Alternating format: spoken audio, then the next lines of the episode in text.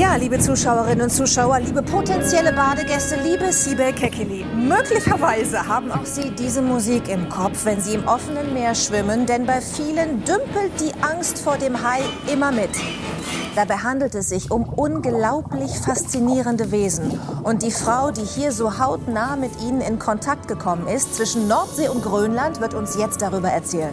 Herzlich willkommen nochmal der preisgekrönten Tierfilmerin Christina Karliczek.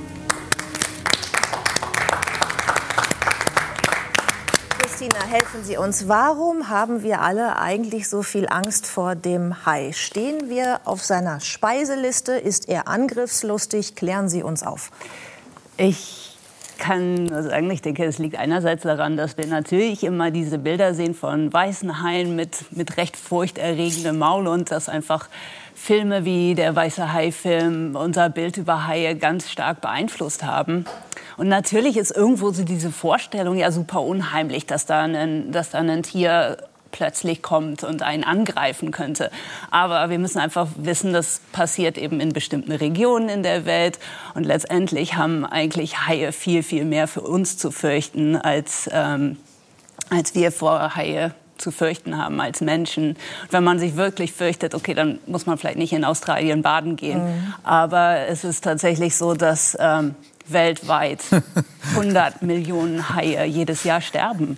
Und äh, die Anzahl von Menschen, die sterben, die ist sehr, sehr gering. Also im Vergleich tragisch, aber trotzdem sehr gering. Mhm, das stimmt. Die Zahlen sprechen da ganz klar für sich. Ich glaube, es sind 20 Menschen, die im Jahr umkommen wegen eines Haiangriffs. Und es sind tatsächlich äh, also viele, viele Tausend, die, also Haie, die sterben, weil der Mensch dem Meer so viel antut, was Umweltverschmutzung angeht und Fischerei, Beifang und so weiter. Ähm, die Bilder, die wir gerade gesehen haben, als ich die Anmoderation gemacht habe, durften wir schon mal so ein bisschen reinluschern in die Bilder, die am Montagabend im ersten laufen. Äh, an denen haben Sie vier Jahre lang gearbeitet. Ja, und Sie haben Kaltwasserhaie beobachtet für diese Dokumentation, und zwar von der Nordsee bis nach Grönland. Was mich total überrascht hat, ich durfte den Film schon sehen, ist, dass es tatsächlich vor Helgoland, also ich sag mal in Norddeutschland, Haie gibt. Was sind das für welche? Das sind Hundshaie, die es. Äh Sibel ist raus. Therapeutisch sehr wertvoll. ja, genau. Das gibt sogar mehrere Haiarten in der Nordsee. Und das ist natürlich auch das, was mich unheimlich gereizt hat, ähm, an diesem Thema anzufangen. Ähm, und tatsächlich, weil ich bin selber an der Nordsee aufgewachsen, am Wattenmeer in den Niederlanden und ich wusste, es gibt Haie, aber es ist total schwer zu sehen, weil das Wasser so eine schlechte Sicht hat und außerdem sind Haie auch eben nicht sehr leicht zu finden. Ähm, aber umso spannender war es eben tatsächlich für, für den NDR, dieses Thema starten zu können. Ähm, es war ein Thema, was mich sehr lange schon gereizt hat und ich schon sehr lange gerne machen wollte. Und ähm, natürlich habe ich dann auch geguckt, was kann ich tatsächlich in der Nordsee machen. Ähm, da gibt es eben die Hundshaie, die kommen jeden Sommer zu einer kurzen Zeit nach Helgoland. Und ähm, da habe ich auch mit ähm, Dr. Matthias Schaber zusammenarbeiten können. Das ist ein Hai-Forscher aus Deutschland und er arbeitet an einem ganz neuen Projekt da, um überhaupt wirklich elementare Grundlagen über die Hundshaue rauszufinden, weil wir wissen eigentlich gar nicht, warum kommen die nach Deutschland, wohin ziehen die. Wir wissen eigentlich über sehr viele Haiarten nur ganz, ganz wenig, also über ihre wirklich grundlegenden äh, Verhaltensweisen. Und das ist eigentlich schockierend zu sehen. Wie, also wir wissen nicht, wo die teilweise ihre Jungen gebären. Wir wissen nicht, wenn Sie die eine Küste verlassen, wo gehen Sie dann überhaupt weiterhin? Und ähm, ja. Ein ganz besonders. Aber Judith, äh, Entschuldigung. Ja. Wenn du das schon ansprichst, jetzt will Sibel natürlich auch wissen, sind diese Haie gefährlich in der Nordsee? Bestimmt. Also Aha, zu lange Pause. Wenn man ich kann dir sagen, du brauchst dir, du brauchst dir wirklich keine Sorgen zu machen. Mhm. Also die Haie, die wir in der Nordsee haben, die sind wirklich nicht gefährlich für uns Menschen. Es ist außerdem recht unwahrscheinlich, dass du einen Hai tatsächlich sehr nah begehen sehen würdest. Also, wie, wie, wie, groß sind die denn? Und wenn, dann musst du mich anrufen, ja? Sofort. Auf jeden Fall. Also wir haben verschiedene Haiarten. Wir haben die Katzenhaie, die gibt es auch um Helgoland herum wiederum. Die sind mehr sehr bodenlebende, bodennah, kleinere Haie, äh, ungefähr einen Meter. Ähm, die Hundshaie sind schon etwas größer, also bis zu 1,80, 2 Meter können sie groß werden.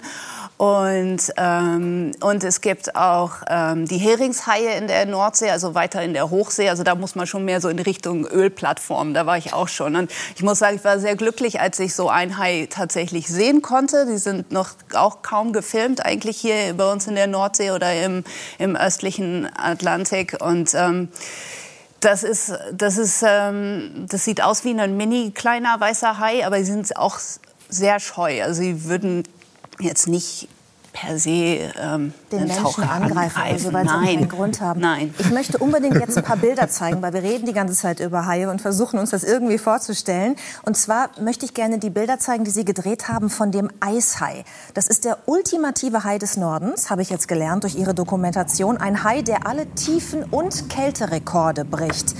In welcher Tiefe lebt er denn normalerweise? Ja, das ist ganz faszinierend. Also Eishaie sind die einzigen Haie, die wirklich unter dem Eis leben können. Also sogar die Rückenflosse vom Hai ist angepasst. Die ist so ein bisschen extra weich und auch nicht so, so, so zackig, damit er sich unterm Hai unter dem Eis bewegen kann. Aber Eishaie tauchen auch bis zu 2000 Meter tief. Also sie haben wirklich einen unglaublichen Wahnsinn. Lebensraum, den die durchstreifen. Ähm, und außerdem können sie auch noch steinalt werden von dem, was wir aktuell wissen. Genau, das würde ich gerne mal fragen. Äh, Herr Professor Völpel, was glauben Sie, wie alt kann ein Eishai werden? 47, wie, wie, Herr Völpel. warte, was? 47 vegan plus äh, gut 300 Jahre mehr, kommt ein bisschen drauf an. Also so ungefähr 400 Jahre alt. Tatsächlich bis zu 500 Jahre, ne? Ja, also die, die Studie, die darüber gemacht worden ist, sieht als Obergrenze ungefähr 512 oder Wahnsinn. 520 Jahre. Bei gesunder Ernährung. Aber auch, hat auch eine Herr Habeck Spanne sagt von... völlig zu Recht, nur bei gesunder Ernährung. Ja, die Ernährung ist wirklich ganz gesund, weil die halt viel natürlich Tiere essen, die viel Öl haben, gerade in Ja, der muss ich Kälte. vegan ernähren, Also, dann. Ja, vegan ernähren sie sich nicht. Das hat man auch beobachtet, indem man die Mägen halt äh, sozusagen äh, untersucht hat, was da drin war. Aber man hat es hier schon an Bildern gesehen, wie langsam sich bewegen. Das heißt, wie so Schildkröten ganz langsam. Das heißt, die haben ja auch in der Kälte ungefähr bei so ungefähr Gewässer so drei Grad bis minus ein Grad. Fahren die den Stoffwechsel ziemlich stark runter. Und dieser langsame Stoffwechsel führt dazu, dass zum Beispiel die Weibchen halt erst mit 150 Jahren geschlechtsreif werden. Ja? Und dann eben so bis so knapp 400 Jahre ist halt der älteste gemessene Hai, also wo man so denkt, dass er gemessen Herr worden ist. Professor Völpel, Ja. Frau Karliczek ist jetzt die Expertin. Aber danke. Nein, ich glaube, wir haben da, wir haben da Aber ja toll, nicht dass wir um Umso lange werden, Super. langsam Stoffwechsel halt, genau. Ja, ja. Also ich glaube, Axel Schulz würde sich freuen, wenn seine Tochter erst mit 150 Jahren geschlechtsreif wird. Um das mal. Ja, aber genau, genau das ist es auch, was unglaublich spannend natürlich war. Ähm, weil wir wissen einerseits, äh, wissen wir, dass die Eishaie so sehr langsam schwimmen und natürlich, wenn man ja, seinen Metabolismus eben verlangsamen muss, um so effizient wie möglich zu sein in so einem kalten Wasser, weil ich meine, Haie können ja auch, also oder einige Haiarten, aber die, also er heizt jedenfalls nicht sein, seine eigene Körpertemperatur, der Eishai.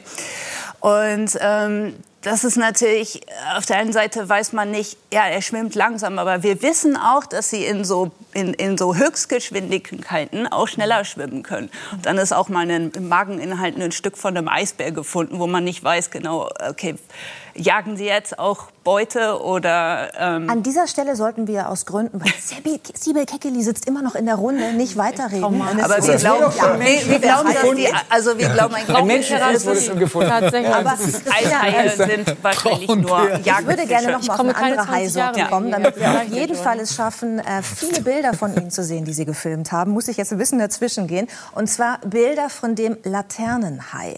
Denn das sind tatsächlich Bilder, wenn ich richtig informiert bin, die es so noch nie gegeben hat, die Sie da gefilmt haben. Erzählen Sie uns, was das für ein Hai ist. Ja, Der leuchtet. Ja, ganz spannenderweise ist es auch eine der kleinsten Haiarten. Und als ich angefangen habe zu recherchieren über diesen Hai, habe ich festgestellt, wow, da sind seit in den letzten zehn Jahren hat jemand herausgefunden, dass dieser Hai leuchtet und vor allem angefangen zu forschen, wie das dazu kommt, dass dieser Hai leuchtet. Also es ist nicht, weil wir den mit einer Lampe angeleuchtet haben, sondern der kann tatsächlich selbst ein Leuchten ähm, produzieren und erzeugen mit, mit eigenen Leuchtorganen und ähm, das kann, und dann war auch völlig unklar, wie kann dieser Hai das machen und warum macht er das? Dies ist eine Haiart, die lebt eigentlich in sehr tiefen Bereichen unserer Ozeane, 700 Meter plus. Aber ähm, in Norwegen kommen diese Haie nicht näher an die Oberfläche, weil es so dunkel ist im Winter. Und da trauen sie sich weiter hoch. Und der Hai benutzt dieses Leuchten eigentlich als eine Tarnung. Also seine Bauchseite leuchtet. Und damit, wenn man von unten zur Oberfläche guckt, sieht man die Silhouette nicht mehr vom Hai. Und dieser, das, ist, das ist was ganz Faszinierendes eigentlich, weil es schützt diese eher kleinere Haiart einerseits vor Fressfeinden, aber es hilft ihm auch ähm, vermutlich bei seiner eigenen Fangstrategie, wie der Hai selbst jagt. Aber er hat noch viel mehr Leuchtpunkte. Also er hat nicht nur sozusagen diesen Leuchtmantel, ähm, dieser Hai hat, hat halt auch ähm, ein Licht am Stachel, weil die haben einen Stachel, das ist gegen Fressfeinde, so hey, friss mich nicht. Ich, ich leuchte, habe hier so ein Leuchtschwert sozusagen, weil diese, dieser Dorn, dieser Stachel sieht dann tatsächlich aus wie so ein beleuchtetes Schwert vermutlich für mhm. Fressfeinde. Ähm, und das sind eben größere Haie. Und außerdem hat der Hai auch noch diese Leuchtorgane an ähm, sein Geschlechtsorgan, also die Männchen haben das. Oh, da kenne ich viele Männer, die sich das auch wünschen. Vermutlich ist es also ja. zur Fortpflanzung. Also diese Funktion, die diese Biolumineszenz, wie man, diese Leucht, wie man dieses Leuchten nennt, ähm, ist also sowohl zur Kommunikation innerhalb der eigenen Haiart als auch zur Kommunikation oder zur ja, mit anderen, mit anderen Arten. Und das ist ganz spannend. Und das ist auch erst seit, seit sehr kurzem erforscht. Und das war eine ganz war natürlich etwas, was für mich als Filmemacherin wahnsinnig spannend war, in einem Film zu machen über Kaltwasserbereiche, wo die meisten Leute erst mal denken, wow, das ist dunkel und, oder das ist grün und da sieht man nichts. Wie gefährlich ist das für Sie persönlich? Diese Arbeit? Ich meine, ich, das ist meine Arbeit, die ich mache. Also es ist jetzt nicht, dass ich irgendwie das, äh, mich nie mit Filmen beschäftigt hätte oder Tauchen, sondern es ist ein Prozess, äh, den ich über Jahre gemacht habe und ich habe sehr viel verschiedene Arten von äh, Tauchtechniken trainiert und genauso wie ich meine Kameratechnik immer weiterentwickle, entwickle ich meine Tauchtechniken weiter, um bestmögliche Ergebnisse zu zu finden und ein Teil von meiner Arbeit ist auch irgendwie damit umzugehen, dass man in Situationen ist, die äh, neuartig sind, die hm. manchmal echt unheimlich sind auf den ersten Blick. Und es ist auch ein Teil von meinem Job, ähm, Angst zu überwinden, na klar.